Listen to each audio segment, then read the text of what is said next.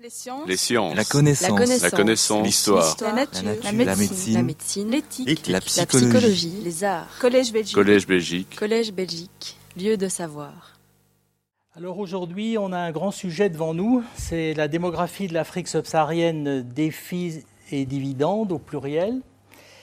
Et euh, je vous propose de diviser l'exposé en six parties relativement égales, à savoir d'abord un aperçu de la démographie dans le monde, ensuite un aperçu bien entendu de la démographie africaine et spécialement subsaharienne, par ailleurs, j'ai fait un- une partie de l'exposé sur euh, les migrations entre Afrique et Europe, un sujet qui intéresse beaucoup euh, les Européens pour le moment, qui ont la crise des réfugiés, encore que la plupart des réfugiés ne viennent pas uniquement d'Afrique. Et par la suite, euh, le cœur de l'exposé, ce sera une section sur les défis euh, auxquels sont confrontés les pays africains. Par la suite, il y aura les opportunités, ce que j'appellerais les dividendes, c'était le titre de la conférence. Et enfin, je conclurai avec une assez longue section sur les politiques de population, qui est un peu mon domaine de prédilection, comme l'a expliqué euh, Guillaume dans son introduction. Et euh, qu'est-ce qu'on peut faire, qu'est-ce qu'on doit faire, qu'est-ce qu'on devrait faire, qu'est-ce qu'on ne doit pas faire, etc. Sujet assez complexe.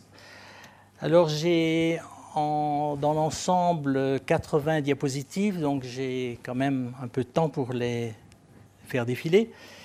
Et euh, je voudrais commencer par cette vue euh, de satellite de l'Afrique. Vous voyez euh, le Sahara, la partie euh, nord-ouest du continent, avec les pays du Sahel, et puis une partie euh, beaucoup plus verte dans l'Afrique centrale. Et donc c'est ce continent qui va nous occuper pendant cette conférence. Un petit mot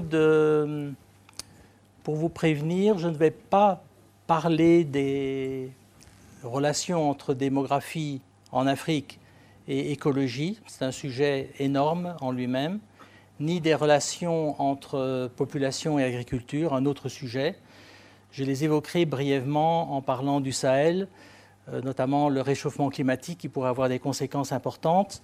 Donc la présentation, la leçon est vraiment centrée sur la démographie de l'Afrique, euh, le nombre d'habitants, mais aussi la structure par âge, qui est très important, et quelles sont les conséquences, les défis et les opportunités que présentent euh, ces aspects-là, en particulier pour euh, l'avenir du continent?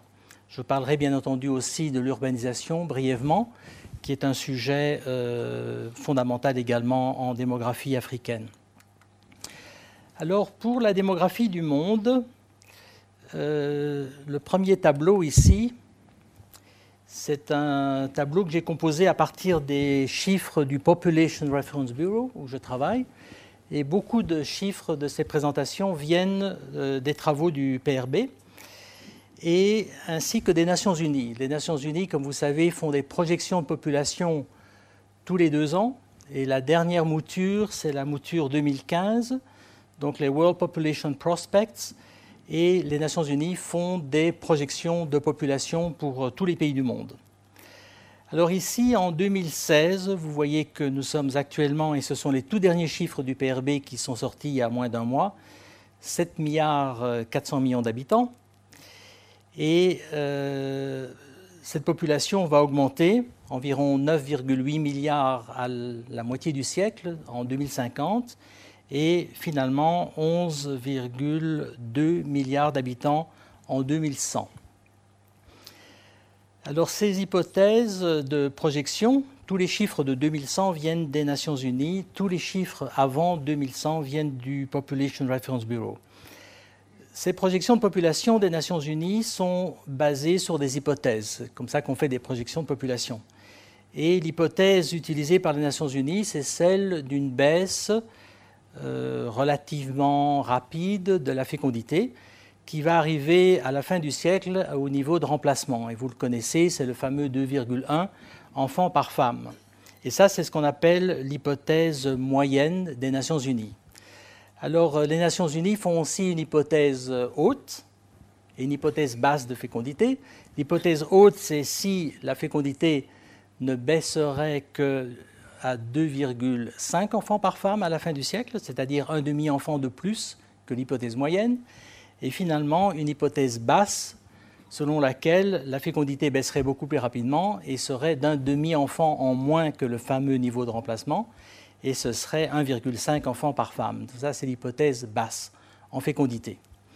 Alors, une dernière chose, les Nations Unies font également des projections de population basées sur une hypothèse constante. La fécondité reste constante et donc on projette la population avec la fécondité actuelle, ce qui n'est pas très euh, probable, mais c'est intéressant parce que c'est un exercice intellectuel qui permet de voir euh, quelle serait la population si jamais la fécondité ne bougeait pas du tout à la baisse. Une dernière chose, c'est que en ce qui concerne les projections de population avant 2050, on est dans un terrain relativement solide. Pourquoi? Parce que la plupart des gens qui vont vivre en 2050 sont déjà pour la plupart nés. C'est peut-être pas mon cas, mais la plupart sont déjà nés. Alors, après 2050, ça devient plus complexe, surtout entre 2050 et 2100, parce que tout va dépendre en fait de la fécondité. Et la fécondité, on ne sait pas comment elle va évoluer. Alors je dois vous avouer ici euh, que je suis un petit peu avec un collègue euh, euh, français qui s'appelle Jean-Pierre Guingamp. Nous sommes à l'origine de la décision de la division de population des Nations Unies de revoir ces projections de population, mais de les revoir à la hausse. Je m'explique, nous avons réussi à convaincre la division de population que les projections de baisse de fécondité qui étaient proposées par les Nations Unies étaient trop optimistes, elles étaient trop rapides. Et notamment, nous avons fait un travail pour essayer de réconcilier les niveaux de contraception avec les niveaux de fécondité. Et on s'est rendu compte qu'il n'y avait pas de cohérence entre les projections des Nations Unies en ce qui concerne la fécondité et ce qu'on observait sur euh, la prévalence contraceptive dans les enquêtes de fécondité. Dès lors, les Nations Unies, suite à, notre insistance, ont révisé à la hausse ces projections de population, c'est-à-dire qu'ils ont fait l'hypothèse d'une baisse de fécondité plus lente. Si vous faites une baisse de fécondité plus lente, vous avez automatiquement une population plus importante.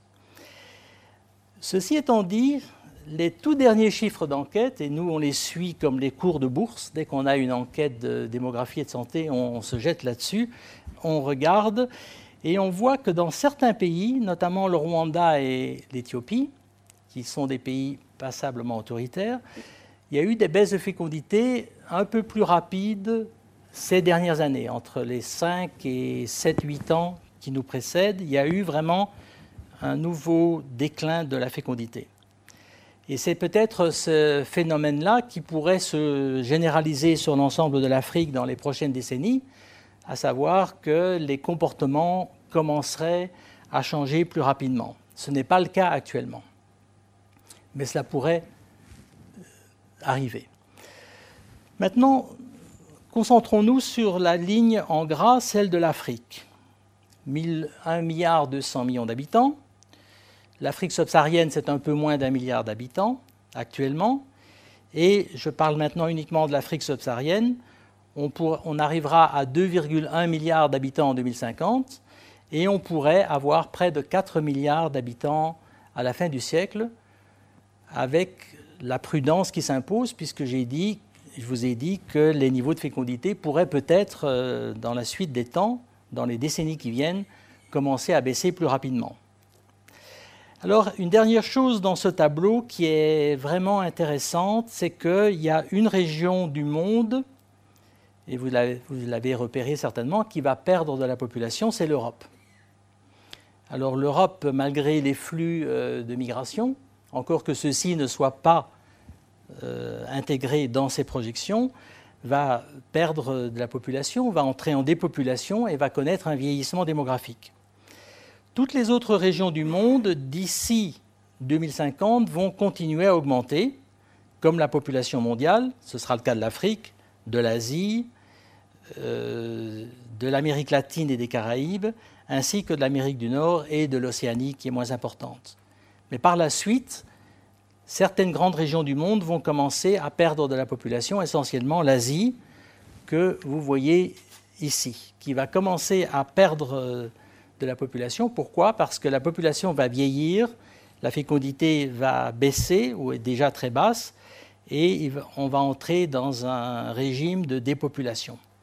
Donc sur le plan de l'échiquier mondial en démographie, vous voyez que ce qui se passe dans le XXIe siècle, c'est ce que je dis souvent, c'est que le XXIe siècle sera le siècle de la démographie africaine, non seulement parce qu'il va y avoir une formidable expansion de la population, une dilatation, mais aussi parce que, proportionnellement, dans la population mondiale, l'Afrique, qui représente à peu près un peu moins de 20% de la population mondiale actuellement, pourrait, en fin de siècle, d'ici 2100, représenter environ 35% de la population mondiale.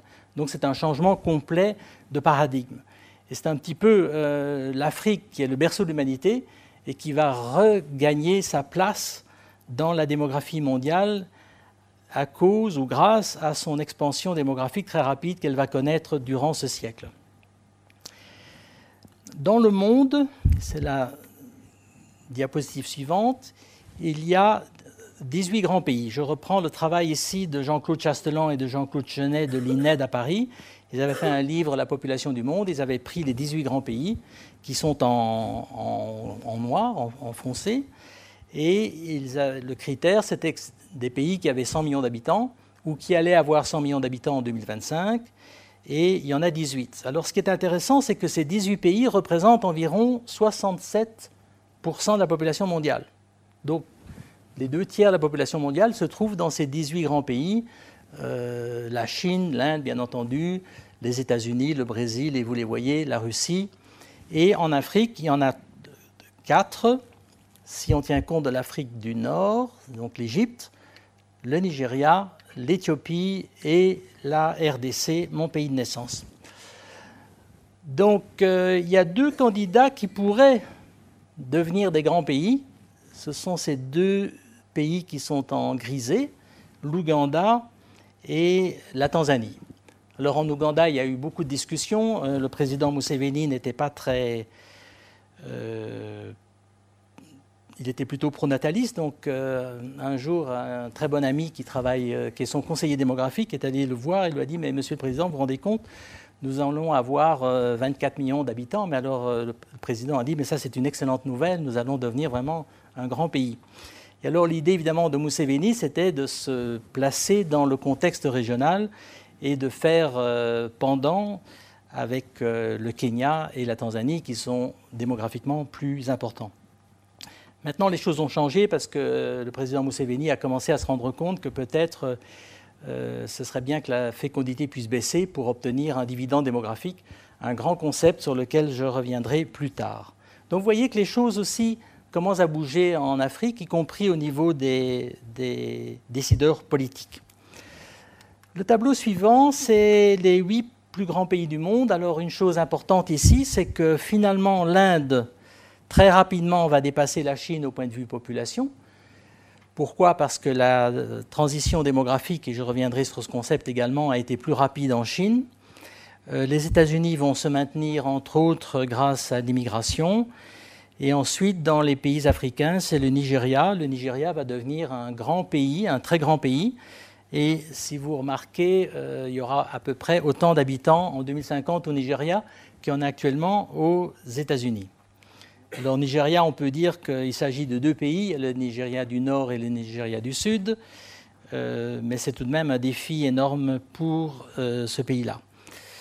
Alors, vous avez les huit plus grands pays en 2016 et en 2050.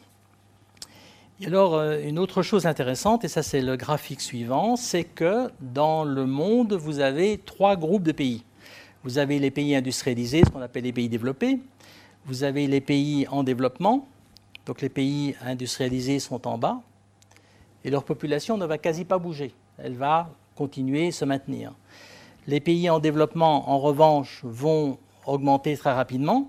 Et à l'intérieur de ce groupe des pays en développement, vous avez et c'est la bande en gris léger en haut, ce sont les pays les moins avancés, ce qu'on appelle les least developed countries.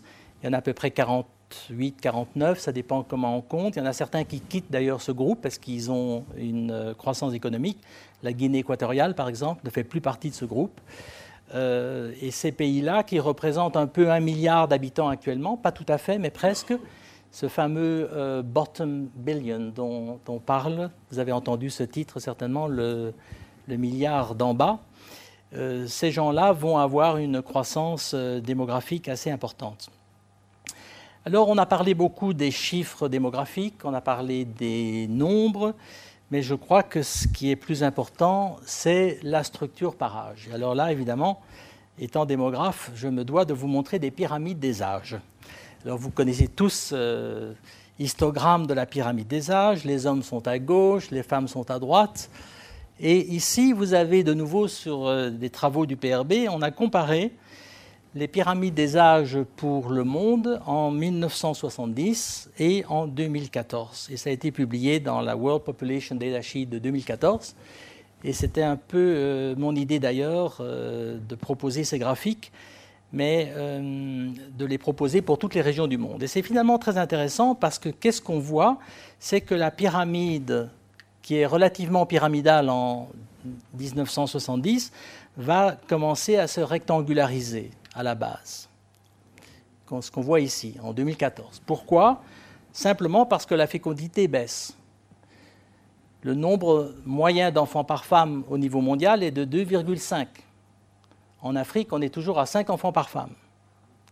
Donc actuellement, on est à 2,5 enfants dans l'ensemble du monde. Et on voit que dès qu'il y a une baisse de la fécondité, vous avez moins d'entrants à la base de la pyramide. Donc la pyramide se rectangularise. Et vous avez aussi des actifs qui sont relativement plus importants que les dépendants qui se trouvent en dessous de 15 ou 19 ans. Et ça, c'est un phénomène très important qui va amener une croissance économique potentielle, ce fameux dividende démographique dont je vais vous parler. Donc ces deux pyramides des âges sont intéressants parce qu'on voit que le monde en tant que population mondiale, 7,4 milliards d'habitants à la mi 2016, donc 30 euh, juin, est en train de connaître une transition démographique rapide et va euh, avoir une base rectangulaire dans sa pyramide des âges. Une dernière chose avant que j'en arrive au concept lui-même, qui est le concept central de transition démographique, simplement vous dire que dans le monde actuellement, et j'ai fait ces calculs pour 2013, si on divise la population du monde suivant les niveaux de fécondité, on voit que seulement 13% de la population du monde a 4 enfants ou plus par femme. Je répète, en Afrique subsaharienne, on est à 5 enfants par femme actuellement. Et donc ce sont surtout les pays les moins avancés, les fameux 49, 40, 50 pays, ce fameux euh, bottom billion dont on parle. Ensuite, il y a 39% de la population mondiale qui vit dans des pays où la fécondité est entre le niveau de remplacement et 4 enfants par femme. Et c'est un groupe de pays assez disparates, assez divers. Euh, L'Inde, par exemple, sont des pays qui sont en transition, mais qui vont peut-être continuer à augmenter en population à cause d'un autre phénomène dont je vous parlerai dans la deuxième section, celui du momentum démographique c'est-à-dire l'effet de structure par âge. Et donc ça, c'est à peu près 39% de la population. Mais le reste de la population mondiale, les 48%, ce sont des pays qui ont moins de 2,1 enfants par femme. Pourquoi? Parce que la fécondité a beaucoup baissé. Les États-Unis, le Canada, l'Europe, les pays asiatiques. Euh, et ces pays-là, souvent, ont des fécondités qui sont bien inférieures au niveau de remplacement. Quand on parle de la Corée actuellement, on est à 1,2 enfants par femme. Très très faible. Euh, beaucoup d'autres pays sont à ce niveau-là. La Russie essaye d'augmenter sa fécondité actuellement et est arrivée à augmenter à 1,6 environ enfants par femme, mais euh, n'y parvient pas parce que la structure par âge a été très endommagée, a été très abîmée. Une dernière chose, le 2,1, c'est un chiffre euh, mythique pour les démographes, mais il est basé en fait sur une évaluation de la mortalité, parce qu'on calcule le nombre d'enfants que devrait avoir une femme pour assurer le remplacement des générations, c'est-à-dire le nombre de filles finalement qu'auront les femmes et de filles qui vont arriver elles-mêmes à l'âge moyen à la maternité. Donc vous, avez, vous savez que vous avez 105 garçons qui naissent pour 100 filles environ, donc il vous faut déjà 2,05 enfants pour au moins avoir une fille. Et ensuite, il faut un petit chouïa en plus, 0,04, pour tenir compte de la mortalité, puisque dans les pays industrialisés, environ 2 filles sur 100 n'arriveront pas à cet âge moyen euh, à la, maternité à cause de la mortalité. Dans les pays africains, ce 2,1 peut être plus élevé parce que le régime de mortalité est moins favorable. Donc on peut avoir des pays où il faudrait 2,4, 2,5. Euh, on a même fait des modélisations avec l'épidémie de sida. Qu'est-ce qu'il faudrait avoir comme taux de fécondité indice synthétique de fécondité pour remplacer les générations en cas d'épidémie de sida? On arrive à des 2,8, 2,9 enfants par femme. Alors aussi, je pense que vous connaissez tous euh, graphique, c'est celui de la transition démographique. C'est un passage euh, graduel de niveau élevé de mortalité et de fécondité à des niveaux beaucoup plus faibles mais qui retrouve un nouvel équilibre à la fin du processus. C'est le fameux processus de transition démographique. Le problème, c'est que la mortalité va baisser en premier lieu, ici, à gauche, et que donc, dès que la mortalité baisse, vous avez une augmentation de la population, puisqu'il y a plus de survivants. Ensuite, la fécondité baisse également, mais elle baisse avec un certain décalage, avec un certain retard. Et entre les deux, vous avez le taux d'accroissement naturel, qui est d'ailleurs très simple à calculer, puisque c'est la différence arithmétique du taux brut de natalité et du taux brut de mortalité, exprimé cette fois non en pour mille, mais en pourcent. Et vous voyez donc que la croissance démographique, l'explosion démographique dont on a parlé, elle est simplement causée par ce décalage entre une baisse euh, de la mortalité, surtout infantile et juvénile, beaucoup plus de survivants et une baisse différée de la fécondité qui, elle, se passe avec plusieurs décennies de retard et se passe aussi plus lentement dans certains pays et même avec certains paliers comme on le verra dans la démographie africaine. Alors en plus de la transition démographique, qui est un concept fondamental, vous avez celui de la transition épidémiologique, à savoir la diminution des maladies infectieuses et l'apparition des maladies non communicables et chroniques, mais parfois aussi des situations un peu hybrides, comme le Sri Lanka actuellement, dans lequel vous avez un double fardeau des maladies, le dual burden of disease, dans lequel vous avez à la fois des maladies communicables, et des maladies non communicables, des maladies infectieuses et des maladies non communicables, ce qu'on appelle aussi les maladies civilisation. Et donc, euh, cette transition épidémiologique accompagne la transition euh, démographique, mais certains auteurs ont posé également qu'il y avait une troisième transition en jeu, à savoir une transition migratoire, à savoir que les pays qui sont en fin de transition euh, pourraient cesser d'envoyer des immigrants et commencer à accueillir des immigrants ou des immigrés. Et donc, euh, ce sont ces trois transitions qui se passent en même temps, qui interagissent et qui euh, permettent d'expliquer les changements démographiques à l'échelle du monde. Alors ça, c'est la fin de la première partie de l'exposé, celui dans lequel j'ai essayé de vous brosser un tableau global de la démographie mondiale non seulement de l'augmentation de la population ou la diminution dans certaines régions comme l'Europe, mais également et surtout de la structure par âge, la façon dont la pyramide des âges est en train de se transformer au niveau mondial, mais aussi les processus qui sont derrière ces transformations, à savoir les transitions démographiques, épidémiologiques et migratoires. Maintenant, nous en arrivons euh, à l'Afrique elle-même et euh, quelques chiffres pour vous situer le continent. Donc j'avais dit un peu moins d'un milliard de personnes à la mi-2016. On est à 974 millions de personnes. 2,1 milliards d'habitants en 2050, 3,9 en 2100. Nations Unies, hypothèse moyenne.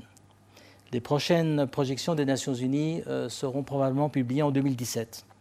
Alors l'ISF, c'est l'indice synthétique de fécondité, c'est-à-dire le nombre moyen d'enfants par femme, 5,0 enfants par femme en Afrique.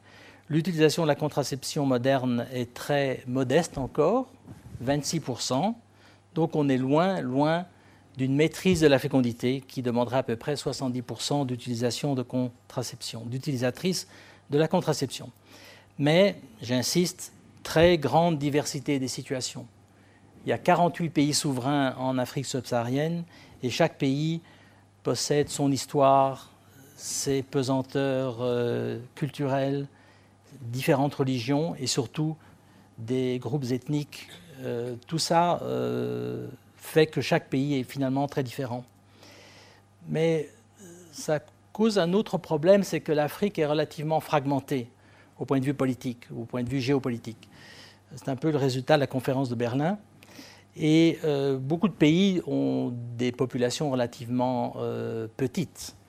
On a parlé des trois géants de l'Afrique, euh, le Nigeria bien entendu, l'Éthiopie et la RDC, la République démocratique du Congo mais beaucoup d'autres pays ont des populations beaucoup moins importantes, ce qui est un handicap quand on veut mettre en place des programmes et des politiques de population, parce que ce que vous faites au niveau de la Tanzanie, il faut le refaire euh, presque de même au niveau de la Guinée-Bissau, mais les populations évidemment sont très différentes.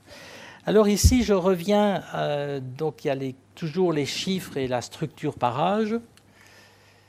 Et là, on a une, euh, de nouveau une pyramide des âges pour l'Afrique, toujours pour 1970 et 2014. Mais là, on voit qu'il n'y a pas eu beaucoup de changements. Et on voit que finalement, euh, il y a un tout petit changement ici à la base, et qui est probablement le résultat de ce qui s'est passé en Afrique du Nord et dans une moindre mesure de ce qui s'est passé en Afrique australe. Vous savez que les Nations Unies divisent l'Afrique en cinq régions donc l'Afrique du Nord, Maghreb et Machrek, ensuite l'Afrique de l'Ouest, l'Afrique de l'Est, l'Afrique centrale ou l'Afrique du milieu, comme on l'appelle parfois, Middle Africa, et enfin l'Afrique australe. L'Afrique australe, c'est cinq pays seulement, et l'Afrique australe ne représente que 7% environ de la population totale de l'Afrique subsaharienne. Donc c'est vraiment pas très important au point de vue démographique, même si on tient compte de l'Afrique du Sud, qui est un pays relativement important au point de vue démographique. Donc on voit finalement qu'il n'y a pas eu beaucoup de changements depuis 1970 et que les choses évoluent très lentement. Bien entendu, il y a eu des avancées, il y a eu une baisse importante de la mortalité, euh, mais la fécondité a baissé beaucoup plus lentement et souvent en palier, c'est-à-dire qu'il y a une baisse de fécondité et que pendant 10, 15, 20 ans parfois, les niveaux de fécondité ne bougent quasi pas. Alors, euh, en ce qui concerne l'Afrique, euh, les relations entre population et développement économique sont évidemment fondamentales. Il y a la pression démographique, les densités. Euh, il y a le taux d'accroissement démographique qui est toujours relativement important. Un pays comme le Niger, par exemple, qui est un peu le pays qui a la fécondité, premièrement, la fécondité la plus élevée du monde, avec 7,6 enfants par femme, mais a aussi le taux d'accroissement démographique annuel le plus important de la planète, avec presque 4% de croissance démographique par an. Ça veut dire un doublement de la population en 17 ans. Alors tout ça, toute cette poussée démographique implique qu'il faille faire des investissements en capital humain, éducation et santé. Mais il y a aussi, grâce à la transition démographique, comme vous l'avez vu, des changements de la structure par âge et des taux dépendance. Les taux dépendance, ce sont les dépendants, euh, les jeunes en général, par rapport aux, adultes. Les adultes travaillent grosso modo entre 15 et 64 ans. Ils ont des dépendants qui sont plus jeunes et ils ont des dépendants plus âgés. Et donc, euh, s'il y a une baisse de fécondité, ce qui va se passer, c'est qu'il y a moins de dépendants, surtout parmi les jeunes, il va y avoir relativement plus d'actifs, et donc les taux de dépendance vont devenir relativement favorables.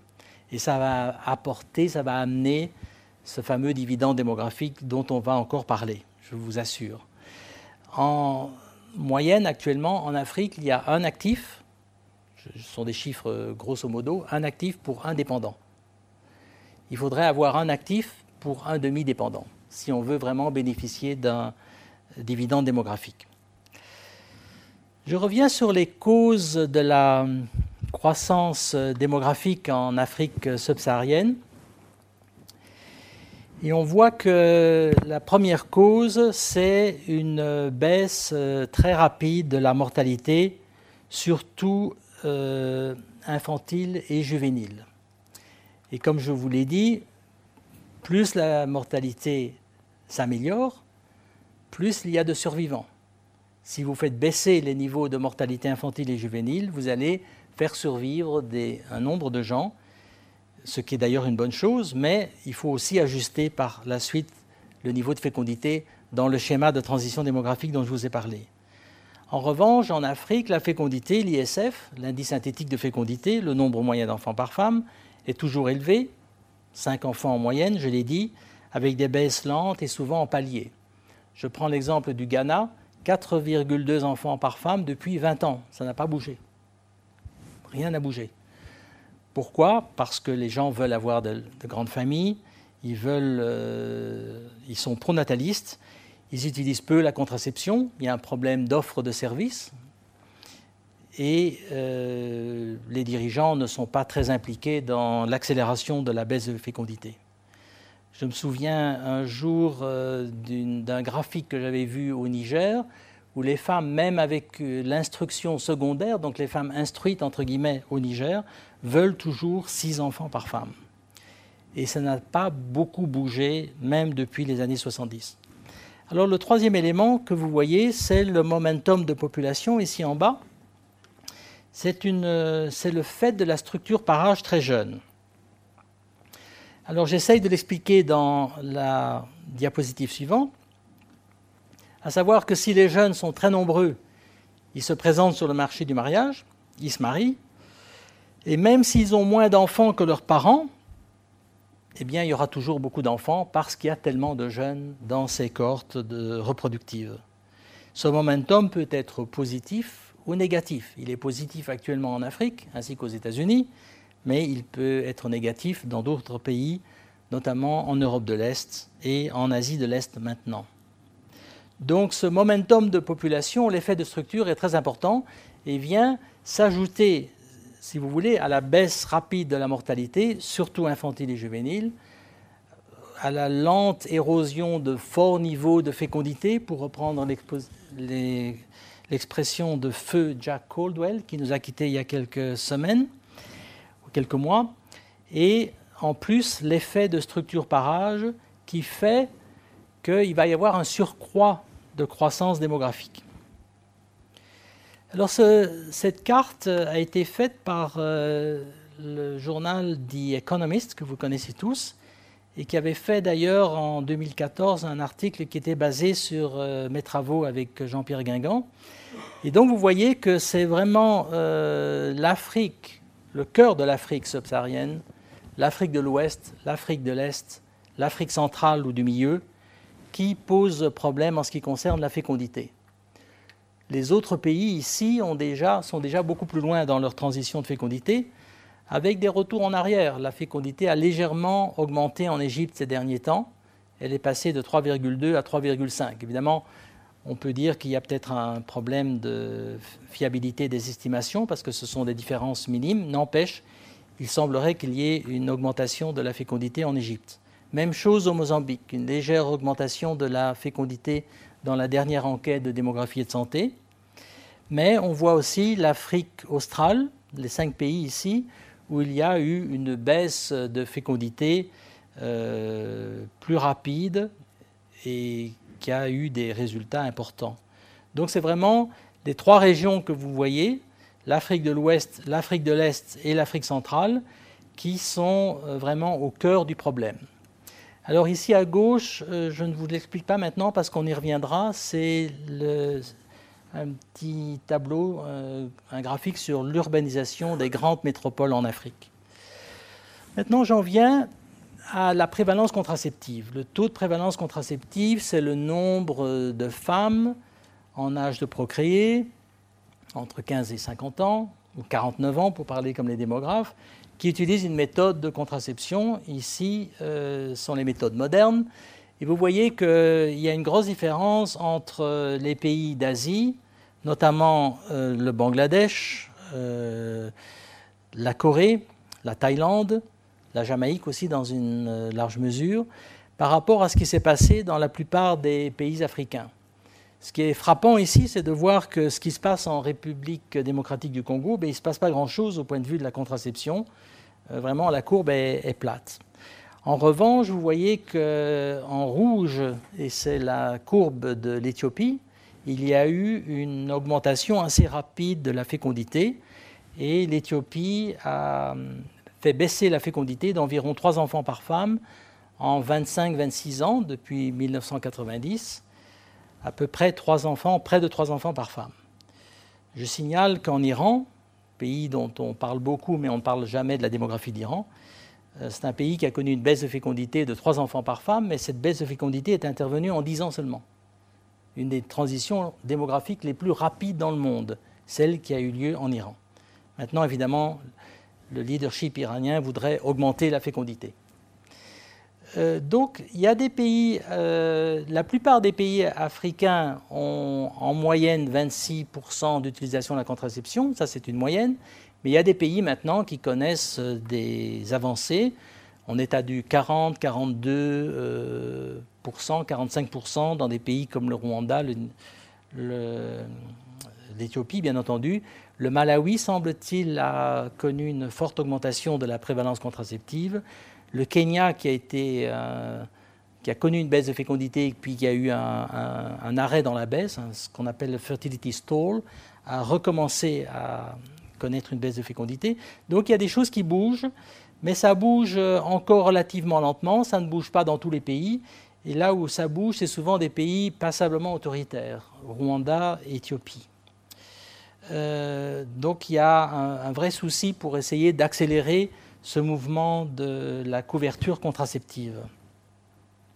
Et alors cette révolution contraceptive dont on parle, elle a démarré déjà dans les années 60 dans des pays d'Asie euh, de l'Est et du Sud qui adoptent des politiques de population axées sur la baisse de fécondité, avec des efforts internationaux qui sont relayés par des organisations nationales.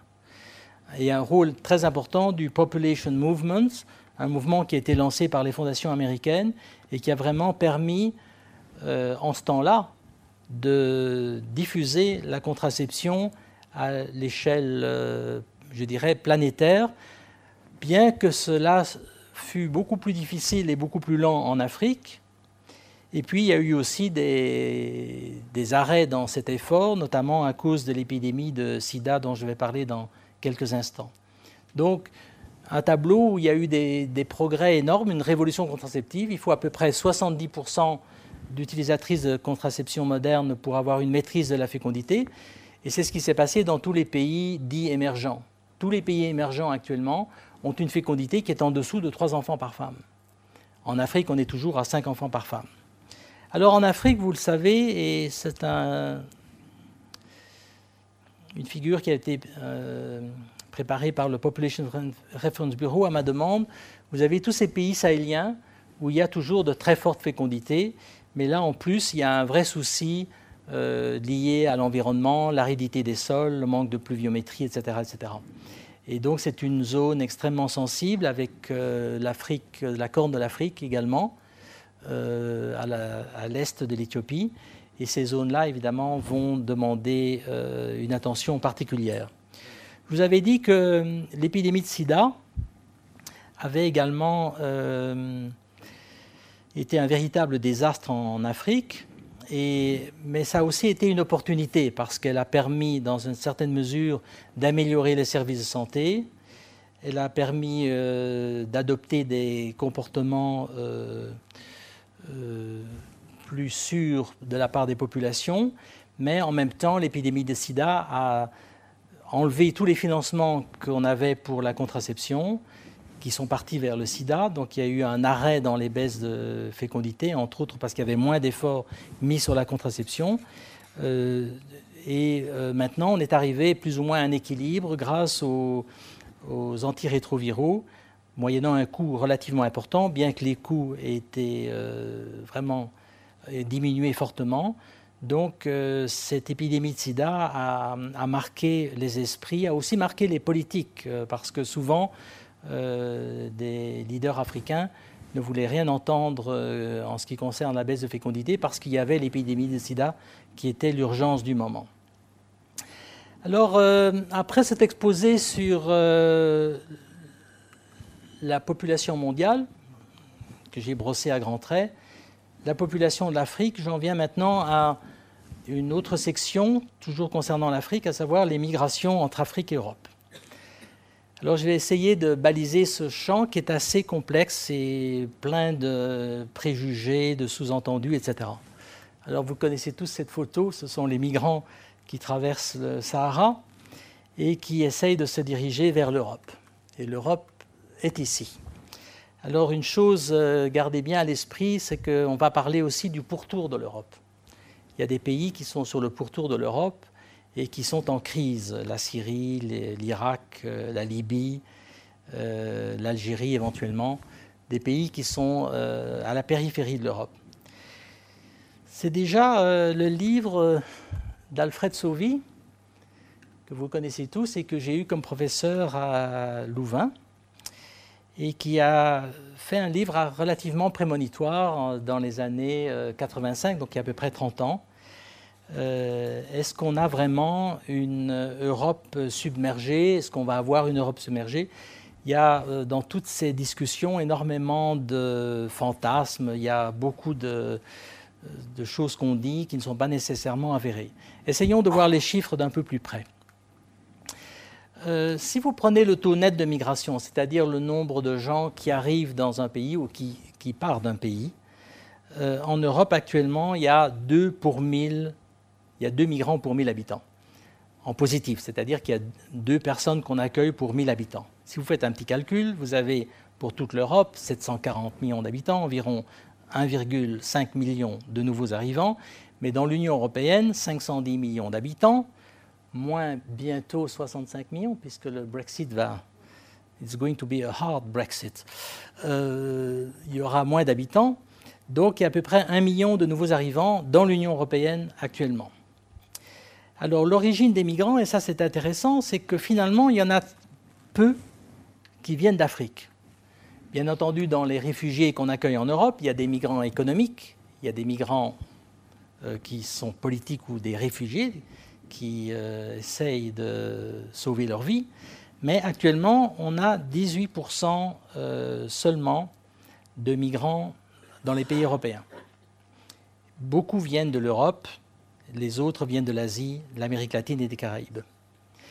En ce qui concerne euh, toujours la migration en Europe, dans un deuxième tableau ici, vous voyez que les pays qui sont à la périphérie de l'Europe, euh, entre 1950 et 2015, ont connu une expansion formidable. L'Égypte, Turquie, Libye. Population, je ne vais pas vous donner les chiffres, vous les avez, de toute façon ils seront disponibles sur le site de l'Académie du Collège Belgique, mais vous avez euh, des multiplications en 65 ans de 4,5, de 4, de 6 euh, en Libye. Et cette fameuse crise des réfugiés dont on a parlé, à cause de la désintégration de la Syrie, de l'Irak et de la Libye, mais aussi un million d'arrivants qui arrivent euh, en Allemagne en un, en un an. Wir schaffen das, nous disait Angela Merkel. 80% de réfugiés et 20% de migrants économiques. Si on jette un coup de projecteur maintenant sur la France elle-même, et j'ai fait cette présentation la semaine dernière à Paris, d'abord les données disponibles sont fragmentaires, il y a aussi une croissance euh, démographique dans des pays francophones proches et qui sont reliés à la France par l'histoire, l'Algérie, le Maroc, multiplication de la population par 4 ou par 3,5. Et seulement 13% des migrants viennent d'Afrique subsaharienne. Et la plupart arrivent de pays francophones à cause de la proximité historique et culturelle avec la métropole.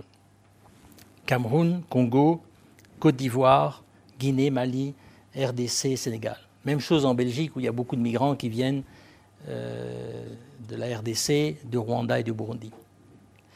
Alors, quelles euh, politiques migratoires sont-elles euh, adoptées dans les pays européens?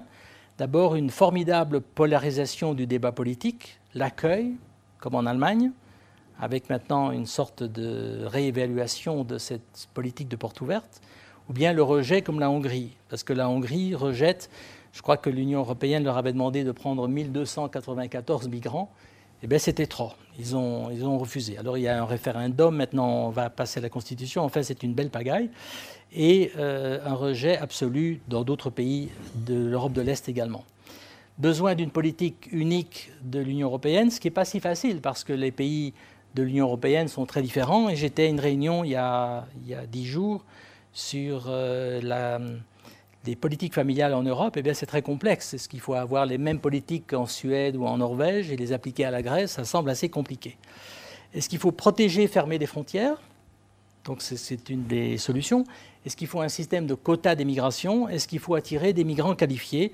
Ce qui a déjà été proposé par l'Union européenne avec le Green Paper en 2005 et le Blue Card en 2009. Donc c'est un peu ce système de, Green Card comme on a aux États-Unis, ou bien le fameux H1 visa pour les Aliens of Distinguished Merit and Abilities, c'est-à-dire les, les gens qu'on essaie d'attirer, euh, les gens qualifiés.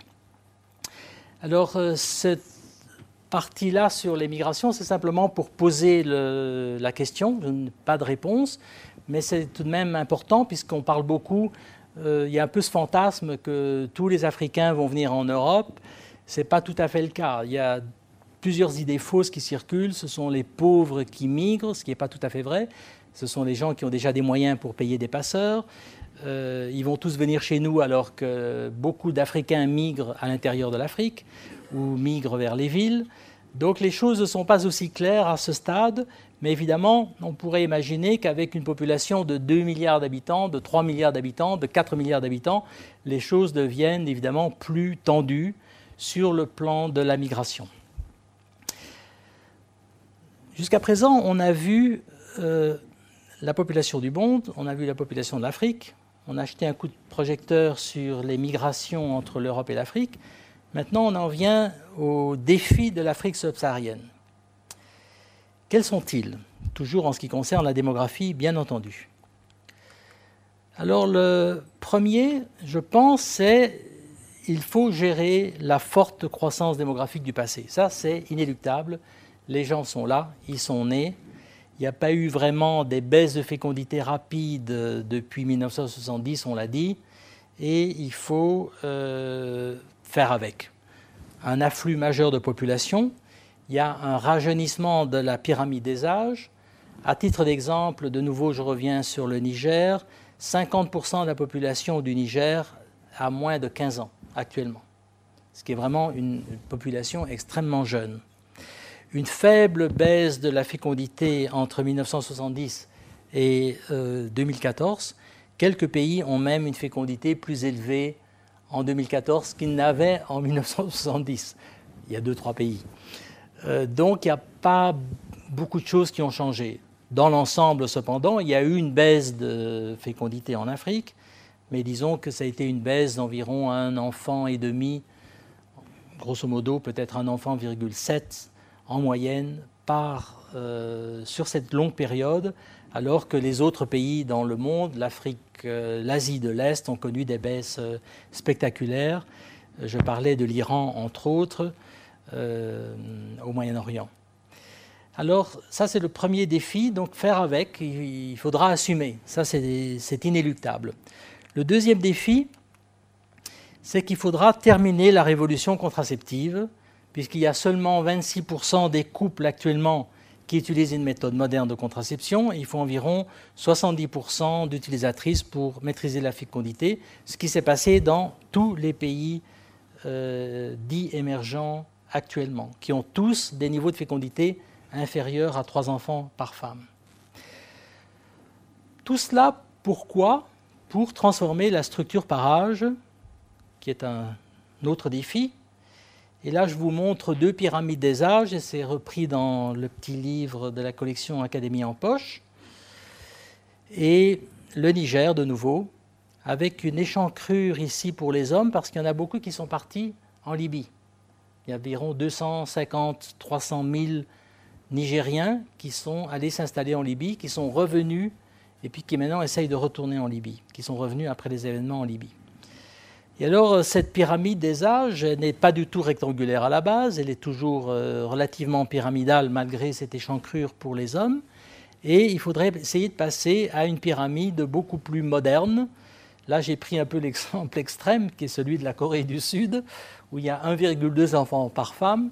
Ce n'est pas ce qu'on souhaite pour euh, l'Afrique, bien entendu. On souhaite qu'elle arrive à un, régime euh, euh, soutenable de croissance démographique. Et là, on voit que la pyramide a totalement changé, qu'elle est tout à fait différente. Ce qu'il faudrait, c'est une situation intermédiaire entre la pyramide du Niger et la pyramide de la Corée du Sud. Je vous ai montré ces deux exemples parce qu'ils sont un peu opposés sur le spectre des, structure démographique dans le monde. Mais il faudrait tout de même accélérer cette euh, transition de fécondité en Afrique, ce qui n'est pas le cas actuellement. Un autre défi encore, c'est de préparer le capital humain, l'éducation et la santé. Il n'est de force que d'hommes, disait déjà Jean Baudin, mais on pourrait ajouter il n'est de force que d'hommes instruits. S'ils ne sont pas instruits, ben, on ne sait pas ce qu'ils vont faire. Alors il y a des investissements énormes, il y a un effet de tapis roulant, c'est-à-dire qu'il y a des efforts fantastiques qui sont faits par les pays, mais il y a tellement de gens à éduquer, à former, à soigner que les pays ne peuvent pas suivre. Et il y a aussi le problème énorme de la qualité des services. J'ai eu une conversation récemment avec un démographe de Vienne, euh, Wolfgang Lutz, qui était à une réunion en Suisse. Et alors, euh, il me disait, Wolfgang insiste beaucoup sur le, facteur éducationnel en disant c'est l'éducation qui va faire la différence. Et donc, euh, il essaye de faire un travail maintenant à, son institut à Vienne, le, centre Wittgenstein, pour essayer de montrer comment les politiques d'ajustement structurel qui étaient impulsées par la banque ont en fait euh, créé un ralentissement dans le niveau d'éducation des populations africaines. Donc il y a eu une baisse dans l'accélération de la couverture euh, d'éducation et que cette baisse a provoqué à son tour, avec un écho, un, une baisse, un arrêt dans la baisse de fécondité. On pourrait, euh, c'est assez intéressant comme idée, c'est pas encore très clair euh, au point de vue des causalités, mais on pourrait retourner l'argument. On pourrait dire voilà, c'est parce qu'il y a des fortes fécondités qu'il y a une baisse du niveau d'éducation, parce qu'il y a tellement de gens dans les classes qu'il n'y a pas moyen de les instruire tous, donc la qualité des services. Et je me rappelle d'une conférence que j'ai donnée au Mali, euh, il faisait une chaleur euh, assez élevée, il y avait 250 personnes dans la salle qui écoutaient avec attention, et puis il y avait 200 personnes à l'extérieur qui tendaient l'oreille, ce qu'on appelle d'ailleurs les, les, Maliens de l'extérieur, qui essayaient d'écouter, essayaient de comprendre. Donc il n'y a pas vraiment une possibilité de faire une éducation de qualité. Et donc on pourrait inverser la proposition de Wolfgang Lutz en disant voilà, il y, a de tellement forte fécondité que l'on ne peut pas instruire tout le monde euh, correctement. Et d'ailleurs, c'est un argument qui a été utilisé à l'époque par la ministre de l'Éducation primaire au Mali, en disant il faut faire baisser la fécondité parce qu'on va avoir moins d'enfants dans les écoles. Et elle a été vraiment euh, fortement chahutée parce que c'était un argument antinataliste. Comment est-ce possible qu'on puisse dire quelque chose comme ça? Je vous dis ça pour la petite histoire. Dernier, euh, autre grand défi, c'est de capter, euh, de créer des emplois. Alors il y a eu des travaux qui ont été faits au Fonds monétaire international. 18 millions de nouveaux emplois nécessaires par an c'est la population du Burkina Faso, 450 millions sur 25 ans. Alors où vont-ils aller? Formel, informel, secteur manufacturier Il y a peu de pays actuellement qui développent un secteur manufacturier, à l'exception peut-être de l'Éthiopie, où il y a des investissements chinois et des usines de ce qu'on appelle la manufacture légère, des souliers, etc., des habits, des vêtements. Mais euh, est-ce que l'Afrique va pouvoir devenir l'usine du monde comme a été l'Asie? Est-ce que le monde a encore besoin d'une usine? Grande question. Avec l'automatisation des processus de production, etc. Et tout de même, 450 millions d'emplois créés en 25 ans, c'est quand même un, un défi énorme. Dernière chose dans les défis, c'est de capter un premier dividende démographique, c'est-à-dire que de faire changer la structure par âge en faveur des adultes actifs. Et ça, ça permet d'avoir plus d'adultes qui travaillent, s'ils trouvent du travail. Ils ont moins de charges de jeunes dépendants en éducation, en santé. Et donc, c'est un surplus économique. Donc le dividende démographique pourrait être euh, défini comme étant un surplus économique qui est amené par un changement dans la structure par âge. Il y a relativement plus d'adultes que de dépendants. Je vous ai dit un adulte actif actuellement pour un dépendant jeune en Afrique. Il faudrait arriver à un adulte actif pour un demi-dépendant seulement.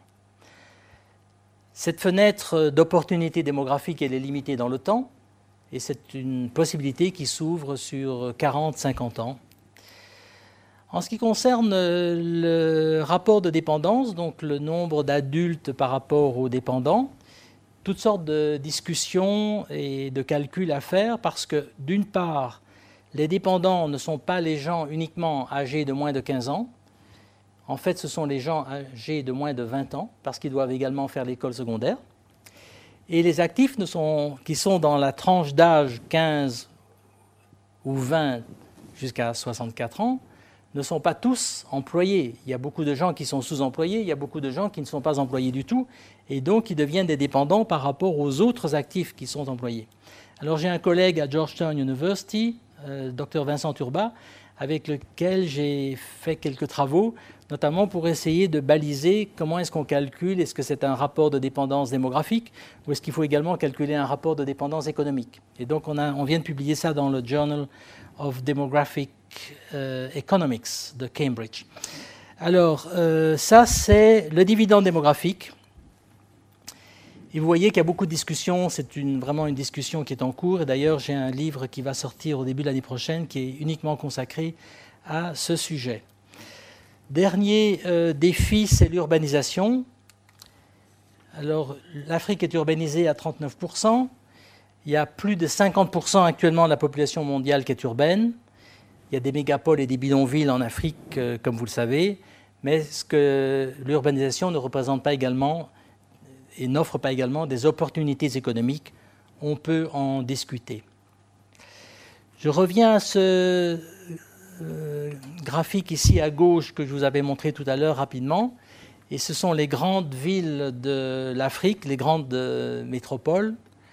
Alors les Lagos, euh, Kinshasa, le Caire, etc.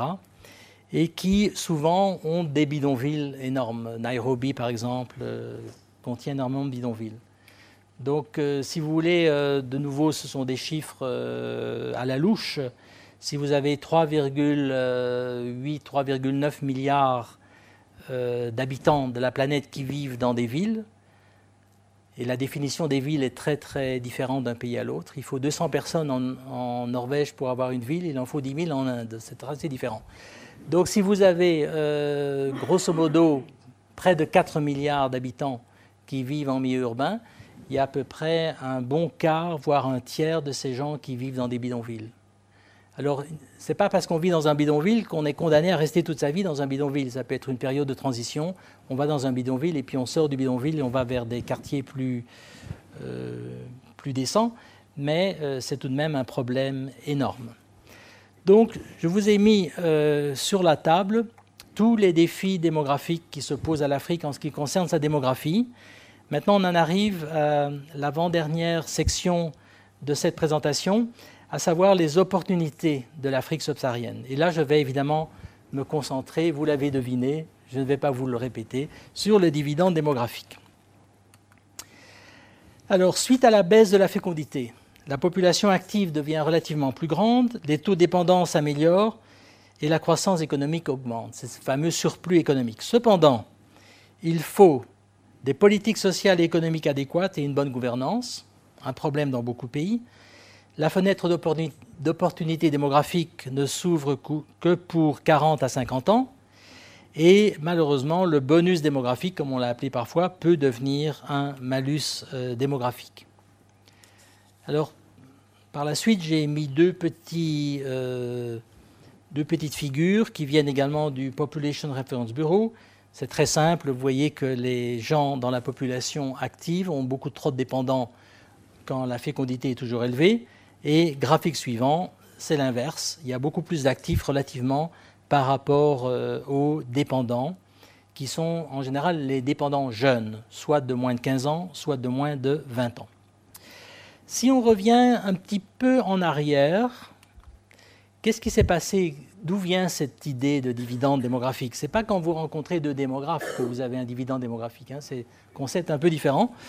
Euh, il a été conceptualisé avec l'analyse du miracle asiatique, mais c'est une analyse ex post. Les Asiatiques, ils ont fait du dividende démographique comme M. Jourdain faisait de la prose sans savoir ce qu'il faisait. Et euh, on a analysé après coup et on s'est dit, tiens, il y a eu quelque chose qui s'est passé. On ne peut pas l'expliquer si on ne tient pas compte des changements de la fécondité et de la structure par âge. Et en plus des bonnes politiques publiques en Asie, bonne gouvernance, il y a eu une baisse de fécondité importante qui a déterminé le développement économique des tigres, ce qu'on appelle les tigres asiatiques, dans les années 1980 et 1990. Et euh, c'est important parce que euh, ces pays ont, comme je disais, ils ont fait du dividende démographique, ils en ont bénéficié sans s'en rendre vraiment compte. Et ça a joué pour à peu près 40% de la croissance euh, économique de l'Asie de l'Est, ce qui est quand même assez important. Et donc, ce sont deux chercheurs de Harvard, euh, David Bloom et David Canning, qui ont euh, trouvé cette expression de dividende démographique, alors qu'un dividende en économie a un sens un peu différent que dans le sens dans lequel il est utilisé en démographie. Alors maintenant, on a parlé des tigres asiatiques, mais quand est-ce qu'on va avoir des lions africains? C'est ça la grande question finalement. Parce qu'on aimerait avoir des, lions euh, gentils, je veux dire. Euh, est-ce que l'Afrique pourrait bénéficier d'un dividende démographique? Alors, il y a des tas de travaux qui sont faits là-dessus. Il y a un rapport de la Banque mondiale que j'avais d'ailleurs initié avant de quitter la maison qui s'appelle euh, le dividende démographique en Afrique, Dividend or Disaster. il y a des travaux de tous les côtés. Il y a également les gens de l'université de Berkeley qui font euh, des travaux sur les transferts économiques générationnels. Mais est-ce qu'on pourrait vraiment avoir un, dividende démographique? Alors je vous disais tout à l'heure que le, le climat et le contexte économique mondial a beaucoup changé. Parce que maintenant, on se trouve dans une révolution technologique avec une automatisation des processus de production. Il y a des communications qui ont explosé la globalisation qui est peut-être mise en question actuellement. Il suffit de suivre la campagne électorale aux États-Unis. Euh, to make America great again. On va fermer les frontières, on va faire un mur, etc. Euh, la démographie est fondamentale dans, toutes ces évolutions. Et population matters. C'est vraiment fondamental parce que ce sont les changements de structure par âge qui vont enclencher ce mécanisme euh, bénéfique. Alors, euh, il faut un, environnement propice. Vous avez la structure par âge à gauche et vous avez à l'arrivée le dividende démographique. Mais il faut que toutes ces petites euh, roues dentées se mettent en marche en même temps. Et certains m'ont fait observer qu'on pourrait d'ailleurs en ajouter une sur l'équité de genre. On pourrait ajouter une petite roue ici, parce que le rôle des femmes est évidemment fondamental, et beaucoup de pays euh, traînent parce qu'ils n'ont pas suffisamment d'équité de genre entre les sexes. À nouveau, c'est la structure par âge qui va être fondamentale. Et je voudrais vous proposer ici une idée qui est assez nouvelle, qui n'est pas beaucoup euh, étudiée pour le moment, celle que finalement le dividende démographique en Afrique pourrait euh, bénéficier certaines parties de la population, mais pas d'autres. Alors je m'explique. Vous savez qu'on a l'habitude de, de diviser la population en cinq groupes suivant les niveaux de richesse. On, fait des enquêtes. Est-ce que vous avez de la tôle ondulée, vous avez une télévision, etc. Donc vous avez des quintiles suivant les, les, biens que vous possédez. Et donc vous avez les quintiles des gens les plus riches et le quintile des gens les plus pauvres. Ici, on a pris au Malawi les gens les plus pauvres et vous voyez qu'ils ont toujours une forte fécondité. Euh, c'est des chiffres de 2010 et ils ont toujours, euh, il n'y a pas vraiment de rectangularisation ici à la base de la pyramide des âges. En revanche, si vous prenez le quintile les plus riches, donc les 20% les plus riches, vous avez déjà une baisse importante de la fécondité et vous avez un début de possibilité de dividende démographique, c'est-à-dire que cette fenêtre d'opportunité démographique pourrait s'ouvrir pour ce groupe-là. Et donc c'est une idée qui est assez nouvelle, je pense. Euh, j'ai quelques collègues africains qui m'en ont déjà parlé, mais il y a peu de choses dans la littérature actuellement, euh, dans, les travaux. Et c'est peut-être une chose que je voudrais faire plus tard avec euh, mes collègues de Georgetown, c'est d'essayer de, baliser cette partie du sujet, parce que vous l'avez bien su remarquer, euh, ce sujet du dividende démographique est un peu, pardonnez-moi l'expression, la tarte à la crème actuellement, est un sujet qui demande encore beaucoup de travail et beaucoup de, recherche, parce qu'on n'est pas vraiment sûr de la possibilité de reproduire le dividende démographique en Afrique, et on n'est pas tout à fait sûr des conditions euh, dans lesquelles ça pourrait se passer en Afrique, et on n'est pas sûr non plus euh, de, des populations qui vont bénéficier de ce dividende en Afrique. S'agit-il de toute la population de chaque pays ou s'agit-il de sous-populations suivant les quintiles de richesse Donc ce sont toutes des questions, ce sont vraiment les questions du moment qui sont en train d'être euh, étudiées, et notamment celles dont je vous avais parlé, à savoir la différence entre un rapport de dépendance un taux de dépendance démographique et un taux de dépendance économique. Et ça, c'est maintenant, euh, on a publié un petit papier là-dessus euh, dans la revue de Cambridge. Bon, maintenant, on arrive à la dernière partie de cette présentation, à savoir les politiques de population. Et là, je vais euh, m'étendre un peu plus longtemps. Je dispose encore d'un quart d'heure, 20 minutes. Donc, on a parlé de la démographie mondiale, on a parlé de la démographie africaine, des migrations euh, Afrique-Europe, on a parlé des défis de l'Afrique, point de vue démographique, et maintenant on a parlé des opportunités. Ce fameux dividende démographique, est-ce qu'on pourra éventuellement le capter? Est-ce qu'on pourra ouvrir cette fenêtre d'opportunité démographique? Et ça, c'est si on met des politiques de population en place qui soient les politiques adéquates. Alors, les réponses aux défis démographiques, elles sont connues. Il y a des réponses d'autorégulation, les gens décident eux-mêmes d'avoir moins d'enfants, ou bien ils migrent, ou bien ils se marient plus tard, ou bien ils ont moins d'enfants, ou bien ils ne se marient pas du tout, comme ça s'est passé dans certains pays. Et on a également des politiques publiques, ce sont des politiques publiques de population, qui sont les actions des pouvoirs publics pour prévenir, retarder ou gérer les déséquilibres entre changements démographiques d'une part et des objectifs de développement d'autre part. Tout ça s'est produit dans un contexte, et c'est ce que j'ai essayé de montrer dans le livre dont parlait Guillaume Munch, euh, World Population Policies. Euh, ça s'est passé dans un contexte où la démographie est devenue un enjeu international. Il y a eu des grandes conférences déjà à Genève en 1927, à Rome, mais les grandes conférences, c'est Bucarest 74, Mexico, évidemment la conférence du Caire 20 euh, ans plus tard en 1994, donc euh, ICPD, le International Conference on Population and Development. Et donc il y a eu toute un, une réflexion globale sur ces questions démographiques. Il y a également de nouvelles institutions de population qui ont été créées. Euh, International Planet Parenthood Federation à Londres. À Londres, d'ailleurs, en 1952, c'était l'année où l'Inde, un très grand pays, adoptait sa première politique de population, la première politique de population adoptée dans un grand pays, c'était l'Inde. Alors, USA, euh, bilatéral américain, et euh, United Nations Population Fund, UNFPA, basé à New York, en 1969, qu'on a d'ailleurs créé parce que l'OMS ne voulait pas s'occuper de planification familiale, il ne voulait pas y toucher il y avait des gens du Vatican dans leur euh, board, donc ils ne voulaient pas du tout euh, toucher cette question. Donc on a pris la décision de créer une agence spécialisée des Nations Unies pour s'occuper de la question euh, démographique.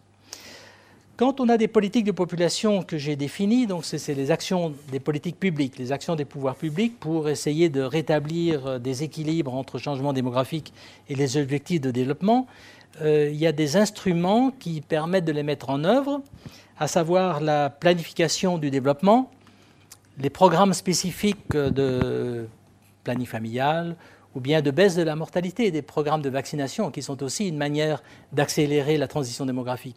Si vous faites survivre davantage les enfants, les parents auront probablement dans quelque temps intérêt à avoir moins d'enfants eux-mêmes puisque leurs enfants vont survivre.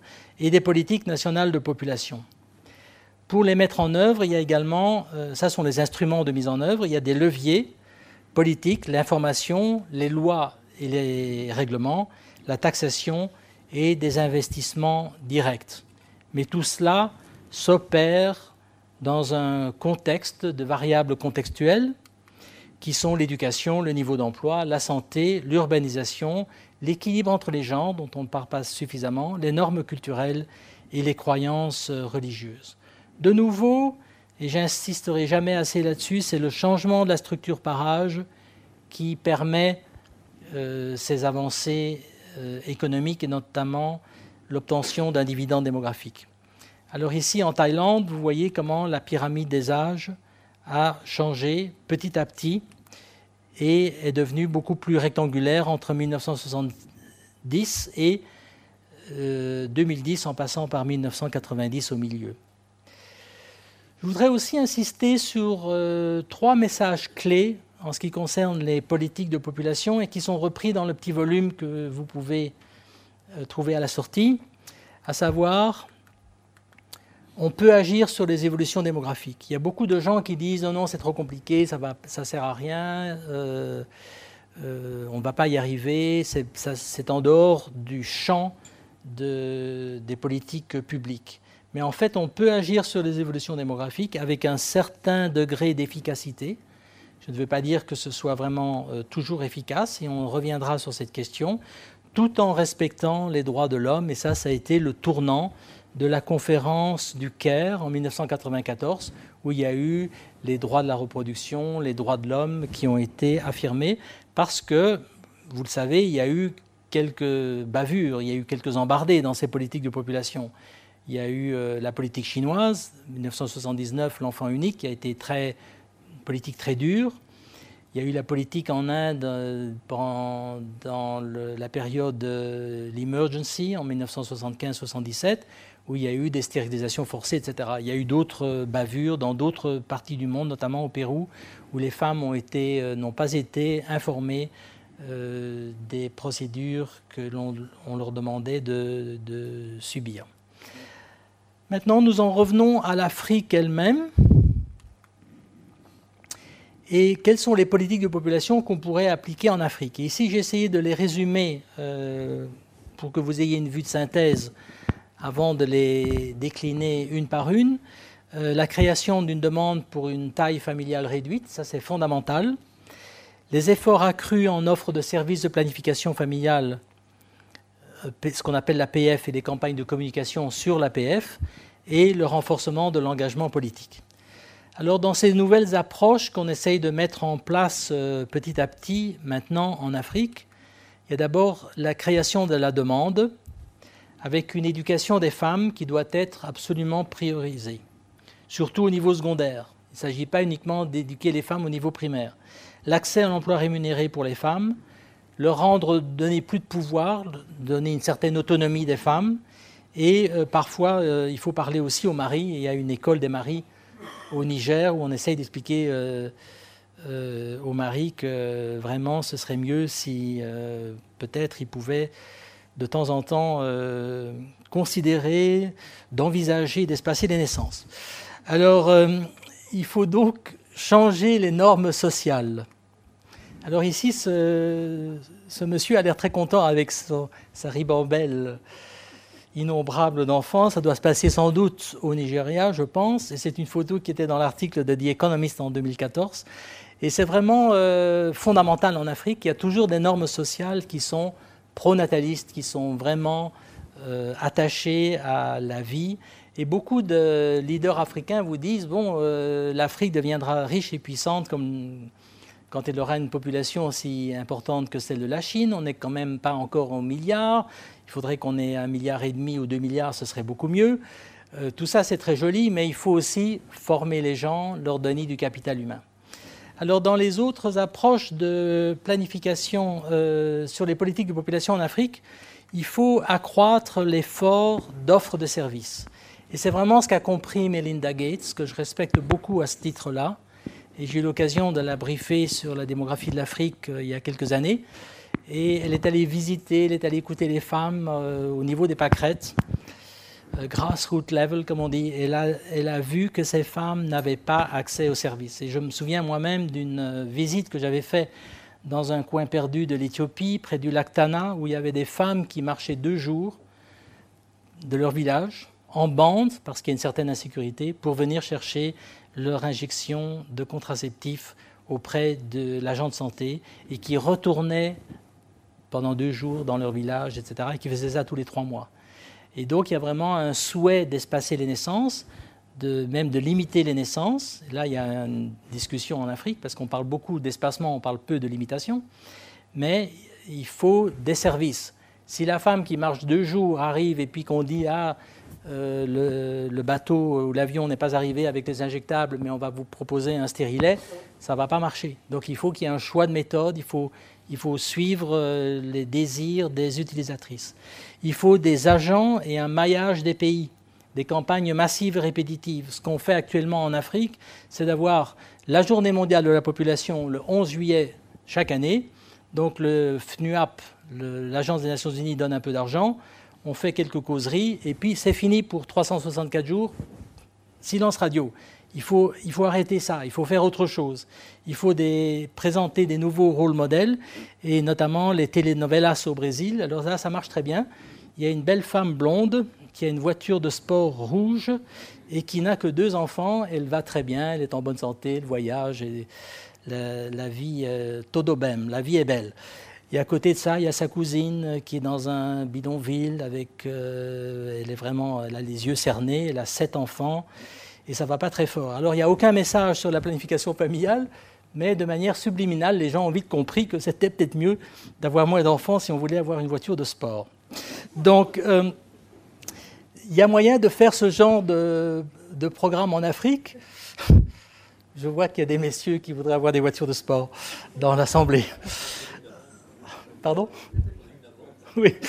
Alors, euh, ici, c'est une affiche antinataliste de Singapour. Euh, Please stop at two, or two is better than too many, comme on dit en Jamaïque. Et en Éthiopie, ils ont vraiment réussi à étendre les services de planification familiale. C'est une photo que j'ai prise avec un collègue dans la campagne éthiopienne, où il y avait 35 000 Health Extension Workers qui ont maillé, qui ont vraiment inondé le pays, et il y a eu une baisse euh, très importante de la, fécondité. Alors, dans les nouvelles approches, il faut aussi renforcer l'engagement politique. Et là, c'est assez complexe, il faut être très didactique. Euh, quand on rencontre un chef d'État africain, on a en général une demi-heure. C'est un sujet assez abstrait qu'on peut difficilement visualiser. Et souvent, les leaders africains n'ont pas l'habitude de ce raisonnement de type abstrait. Euh, donc c'est assez difficile. Il faut essayer de les convaincre, notamment en Afrique de l'Ouest et en Afrique francophone. Et il faut utiliser au maximum le concept de démographie publique, c'est-à-dire de mettre la démographie au service du bien public, de la cité et du euh, développement économique et social.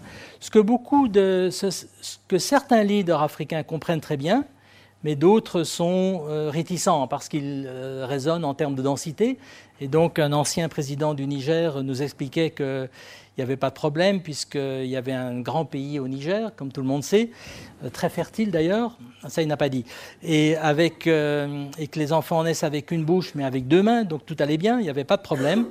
Et vous les blancs, vous les blancs, donc il n'y en avait qu'un, c'était moi, il s'est tourné vers nous et il a dit voilà, ça ne sert à rien de, faire de la planification familiale. De toute façon, les femmes connaissent les méthodes et ça ne sert à rien d'en parler. Euh, encore faut-il qu'il y ait des méthodes au centre de santé. Donc euh, il y a vraiment un gros effort à faire et je viens de terminer un papier qui va être publié, euh, qui est publié maintenant en ligne sur The Politics of Family Planning Programs and Policies and Programs in Sub-Saharan Africa pour la revue Population and Development Review. Et donc, je crois que là, il y a un vrai, vrai débat et il faut changer le discours et il ne faut pas avoir un discours néo-malthusien, il faut au contraire expliquer les changements démographiques qui sont inéluctables, qui sont nécessaires, il vaut mieux les avoir plus tôt que plus tard. L'efficacité des programmes de planification familiale est relative. On estime qu'il y a entre un demi et un enfant et demi de moins par femme en moyenne. Donc, euh, on ne peut pas dire que le développement est le meilleur contraceptif, comme on avait dit à la conférence de Bucarest, si je ne m'abuse. C'était le délégué indien, euh, M. Singh, mais on peut dire que la contraception est également bonne pour le développement. Les deux vont jouer dans les deux sens. Donc il ne faut pas uniquement faire des politiques de développement socio-économique, il faut également faire des politiques d'accélération de la baisse de fécondité. Il faut pour cela des collectes de données euh, démographiques, et je cite ici l'exemple du Ghana, Navrongo, qui a mis en place un observatoire de collecte démographique, un peu sur le modèle de celui qui avait été fait dans le MATLAB au Bangladesh. Dans tout cela, les fondations américaines ont tout de même joué un rôle fondamental, déjà dans le lancement du Population Movement, mais aussi euh, actuellement quand on voit euh, la fondation Gates, qui quand même est euh, fort investie, j'y reviendrai, la fondation William et Flora Hewlett, la fondation Packard, dont il y a d'ailleurs un centre en Éthiopie, et même Bloomberg s'est mis à faire de la, des programmes de développement et a notamment financé une partie du sommet de Londres dont je vais parler. Donc cette fondation Gates, elle est fondamentale, elle mène un peu la danse actuellement dans cet effort, dans ce renouveau, si vous voulez, des programmes de planification familiale et de vaccination, etc., en Afrique. Et il faut remettre euh, la planification familiale sur l'agenda développement, ce qui a été fait au sommet de Londres en 2012 avec le bilatéral anglais DFID et avec la fondation euh, Gates et d'autres institutions euh, notamment euh, Bloomberg Philanthropies, mais également le ministère des Affaires étrangères en France. Il y a plusieurs personnes, plusieurs groupes maintenant qui commencent à vraiment faire des efforts accrus en planification familiale, y compris la Banque mondiale qui a un énorme projet de plus de 200 millions de dollars sur six pays du Sahel, le, Suède, le Sahel Women's Empowerment and Demographic Dividends. Le sommet de Londres, vous le connaissez, ça c'est euh, Melinda Gates. Et quels sont ses objectifs? C'est de servir 120 millions de femmes sur 222 millions qui ont besoin de services et qui expriment des besoins non satisfaits en contraception moderne. Le coût est d'environ 8 milliards de dollars sur 8 ans. Et le Family Planning 2020, ici, 69 pays prioritaires, dont à peu près deux tiers en Afrique subsaharienne. Et à l'intérieur de cela, un partenariat de Ouagadougou. Et j'étais au lancement à Ouagadougou, au Burkina Faso, avec neuf pays d'Afrique. Et ce partenariat marche d'ailleurs assez bien.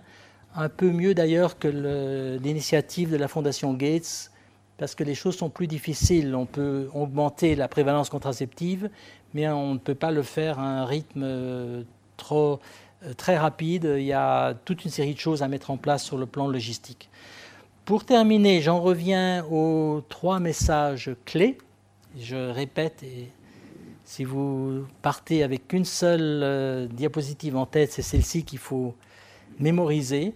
On peut agir sur les évolutions démographiques avec un certain degré d'efficacité et on peut le faire tout en respectant les droits de l'homme. Voilà, pour euh, conclure, je voudrais euh, parler un peu de la bibliographie. Ça, c'est mon bouquin, euh, World Population Policies, qui a été d'ailleurs recensé par le, journal The Economist, le petit bouquin que vous trouvez à la sortie. Et ça, c'est le nouveau bouquin qui est parti à la production maintenant en Inde et que nous espérons voir publié d'ici janvier-février 2017 avec 31 euh, chapitres, 50 collaborateurs. Donc je suis le co-éditeur avec Hans Groth, qui est le patron du World Demographic and Aging Forum à l'université de Saint-Gall en Suisse. Et nous avons à peu près un tiers de spécialistes africains, donc je crois que ce sera un volume qui va permettre de baliser la question du dividende démographique, puisque nous l'avons appelé prudemment Africa's Population in Search of a Demographic Dividend. On n'a pas dit que c'était un désastre, etc. On dit que les pays africains sont à la recherche d'un dividende démographique. Voilà, merci beaucoup et nous avons un moment pour les questions.